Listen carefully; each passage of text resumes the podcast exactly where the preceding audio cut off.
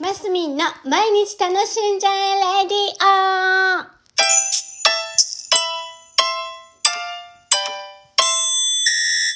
おはようございます。2022年5月10日火曜日、マスミンです。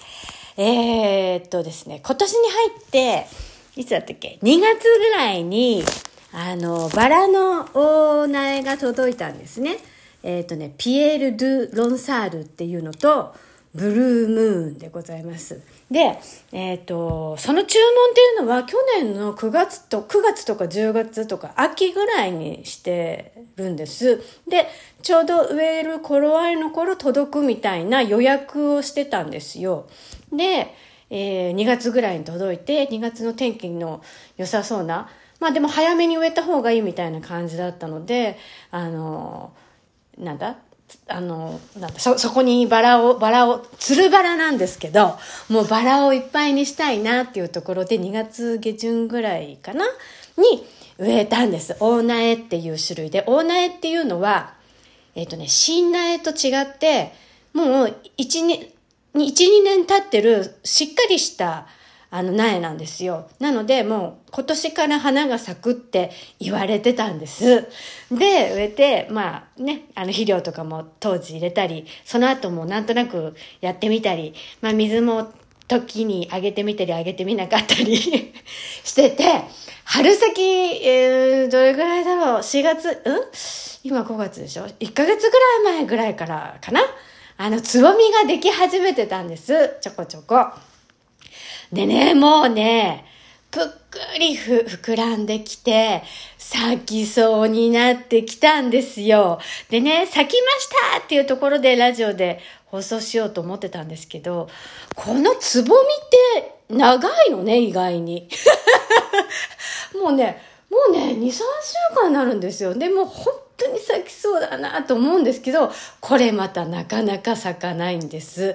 で、あの、いつ咲くんだろうっていうこの待ち遠しい私の様子をもうラジオに上げてしまえっていうところで、あの、今お話ししている次第です。で、そう、その9月ぐらいに最初注文した時はね、その、ピエール・ドゥ・ロンサールっていうそのつるバラとブルームーンっていうつるバラを一苗ずつしたんです。そしたら、もう植えてみたら、ななんていうのかな、50センチ、80センチぐらい開けて、その株を植えるといいみたいなね、アドバイスがいろいろあってやってみたら、あらもう一個ぐらいあってもいいなと思って、追加でピエール・ドゥ・ロンサールを頼んだんです。なので、3株こう、並列して、あの、うんピエール・ドゥ・ロンサール、ブルームーン、うんブルーローズだったかな？あれ？ブルームーン、ブルームーン。で、ピエール・ドゥ・ロンサールっていう、あの、三つが並んでるんですね。で、あの、構想としましては、ピエール・ドゥ・ロンサールって、あの、丈夫ですごく育てやすいんですって。